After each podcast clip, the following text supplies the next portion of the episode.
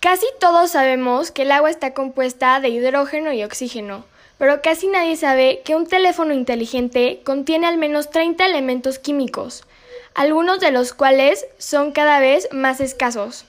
Por eso, hoy trajimos al científico ruso Dmitry Inovich Mendeleev para que nos muestre la importancia de proteger los recursos naturales para alcanzar un desarrollo sostenible. Hola, mejor. Gracias por invitarme a su podcast. Un saludo desde Rusia. Y sí, como lo mencionaste, sabemos que necesitamos oxígeno para respirar y que este gas abunda y se produce continuamente en la naturaleza. Pero, ¿qué sabemos del indio, por ejemplo? Probablemente nadie sabe que estamos rodeados de pantallas que lo contienen. Pero algo que muchos no saben es que el indio puede agotarse en 20 años. Y si lo supiéramos, probablemente no cambiaríamos el teléfono móvil tan seguido. Ok. Es súper peligroso que la gente no sepa de esto. ¿Sabes si hay alguna asociación que haga conciencia sobre esto? Pues sí, sí lo hay. Para difundir este tipo de información y crear conciencia, la comunidad científica apoya a la UNESCO con materiales y actividades educativas en todo el mundo. Sin embargo, esto no es suficiente. He estado leyendo sobre la Sociedad Europea de la Química. ¿Me puede contar ellos qué hacen? Pues ellos han diseñado una nueva presentación de la tabla periódica, que con colores y de manera simple ilustra qué tan disponibles están los elementos y alerta sobre los que están en riesgo de agotarse o que podrían salir de zonas que se explotan ilegalmente, como el oro. ¡Wow! Me parece súper interesante esto que están dando un mensaje de sustentabilidad.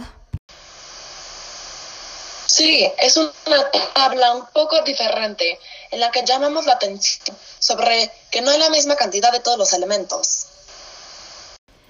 Si quisiera resumir el mensaje que ellos nos quieren dar, ¿cuál sería? Nuestro mensaje es, cuidado con utilizar mal los elementos más escasos. Pero si pudiéramos resumirlo más, sería que debemos de cuidar la tabla periódica igual que tenemos que cuidar el planeta. ¿Crees que esta tabla tenga un impacto en la gente más joven? Pues sí, justamente lo hacemos así, para que la gente joven se dé cuenta y sea consciente de que los herramientas se acaban. Por ejemplo, en sus teléfonos móviles. Estos se cambian muy a menudo y esto gasta muchos elementos, que es malo para el mundo. En 1869 usted nos presentó la primera versión de la tabla con los 60 elementos conocidos hasta entonces. Hoy esa tabla periódica incluye 118 elementos químicos, 90 de los cuales constituyen todo lo que hay en el universo. ¿Qué nos puede contar sobre esto? Sí, esos elementos son como ladrillos para la construcción de todas las cosas en el universo. Todo lo que hay en el universo está construido por esos 90 elementos combinados de diferente manera. ¿Los elementos de la tabla periódica tienen un orden específico o están puestos al azar? No, los elementos no están ordenados al azar, sino de una forma sistemática. Y gracias a esto nos da mucha información acerca de cada elemento. En otras palabras, el lugar que ocupa en la tabla periódica nos da mucha información de su comportamiento.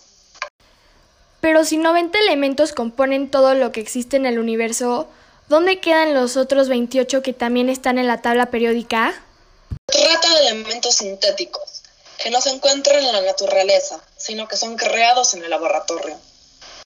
Y entonces, ¿cuál es el fin de estos elementos?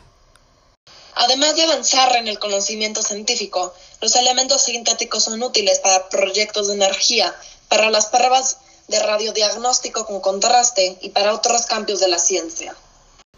El año pasado fue el Año Internacional de la Tabla Periódica y busca recordarnos que los elementos químicos están presentes en todo lo que vemos y sentimos.